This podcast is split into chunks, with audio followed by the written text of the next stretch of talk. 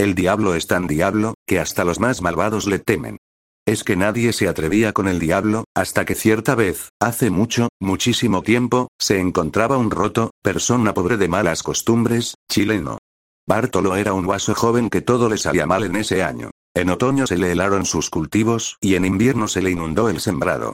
De pura flaca se murió su vaca. Así que Bartolo dejó el yugo, el arado, la rastra y el rastrón, y partió en busca de mejor suerte. Tenía familiares en la costa que eran pescadores. Pero si yo no conozco el mar, se dijo a sí mismo el pobre Bartolo. Ser minero debe ser más fácil, y se encaminó a los lavaderos de oro, en donde se decía que las pepitas de oro eran abundantes como chicharrones en un plato de porotos. Pero no encontró oro. Volviendo triste a casa, se preguntaba cómo podría resolver sus problemas económicos. Tenía miedo, pero más que miedo, vergüenza de volver a su familia sin dinero, pues se acercaba la fiesta de aniversario de Chile y él quería bailar una buena cueca con la peta, la chica más linda y hacendosa de la comarca. Entonces recordó una idea que tuvo su abuelo para hacerse rico, pero que nunca intentó por miedo. Hacer un pacto con el diablo. El joven arrogante pensó, de más que hago pacto con el diablo, pero apenas se dijo esas palabras, sintió miedo. Ya entrada la noche, fue al bosque, era una de esas noches sin luna. Con toda la fuerza de voluntad, y con lo que sus pulmones le permitieron, gritó patas de hilo. Tres veces, uno de los apodos del diablo en Chile, como también lo son malo, malulo, cachudo y el cola en punta.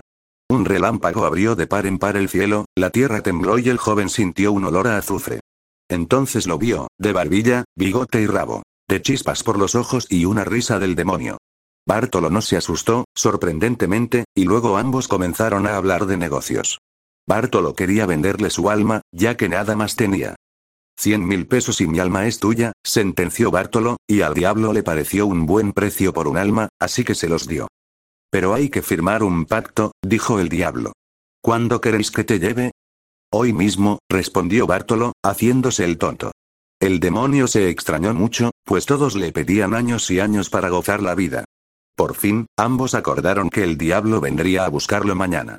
El malo le pinchó el dedo corazón al vaso, y con su misma sangre, escribió. Bartolo Lara, no te llevaré hoy, pero te llevo mañana. En cuanto el vaso lo firmó, el diablo lo recibió y desapareció, entre una risa maléfica y una explosión de fuego, humo y olor azufre.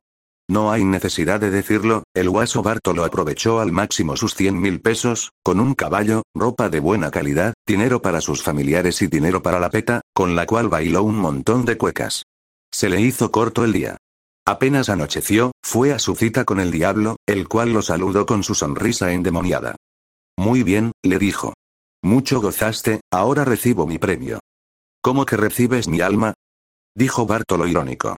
Tan diablo eres, y no sabes leer, de mala gana, el diablo sacó el pacto, y lo leyó. Bartolo Lara, no te llevaré hoy, pero te llevo mañana. Es verdad, dijo, la cosa es mañana. Así es, asintió Bartolo, pero déjeme otros cien mil pesos por el viaje y la puntualidad. El malo se los dio. Mañana te espero. Le dijo al pasárselos. Mañana volveré, aseguró el vaso.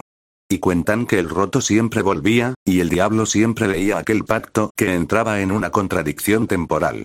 Bartolo Lara, no te llevaré hoy, pero te llevo mañana. El diablo, que se dio cuenta de esto en algún momento, le dijo, ya cansado. Me has engañado. Y estalló, ardió. Había fuego por doquier. Bartolo no se explicaba cómo era que no le pasó nada. Las historias cuentan que el roto se mudó del campo hacia el Gran Santiago para evitar de estar solo en los bosques, y que le apareciera el diablo. También se dice que hizo un pacto con la tierra, la cual lo ayudó con su granja, que ahora que tenía dinero, la mejoró y comenzó su producción. Pero por los bosques de Chile, cerca de las granjas, cuando los perros se ponen a aullar, los ancianos aseguran que sale el diablo buscando al guaso roto que lo engañó, el roto que engañó al diablo.